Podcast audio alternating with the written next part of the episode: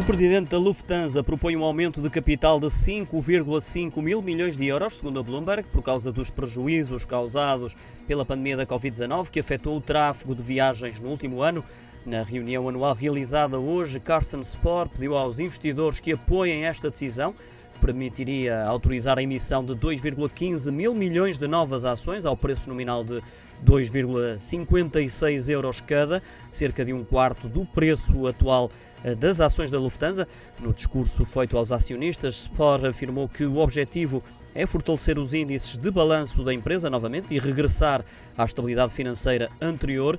Este valor, a maior companhia aérea da Europa pode assim dispor eh, de uma verba suficiente para substituir a chamada participação silenciosa da Alemanha, uma parte importante do resgate do governo de 9 mil milhões de euros da Lufthansa. Para que este pedido seja aprovado, terá de existir a votação favorável de uma maioria simples dos acionistas. A Lufthansa ainda não decidiu quando vai realizar este aumento de capital, mas poderá fazê-lo este ano caso as condições de mercado permitam. Com este pedido de 5,5 mil milhões de euros, a Lufthansa ficaria a dever um total de 2 mil milhões de euros aos governos da Suíça, Bélgica e Áustria, onde a companhia aérea também opera.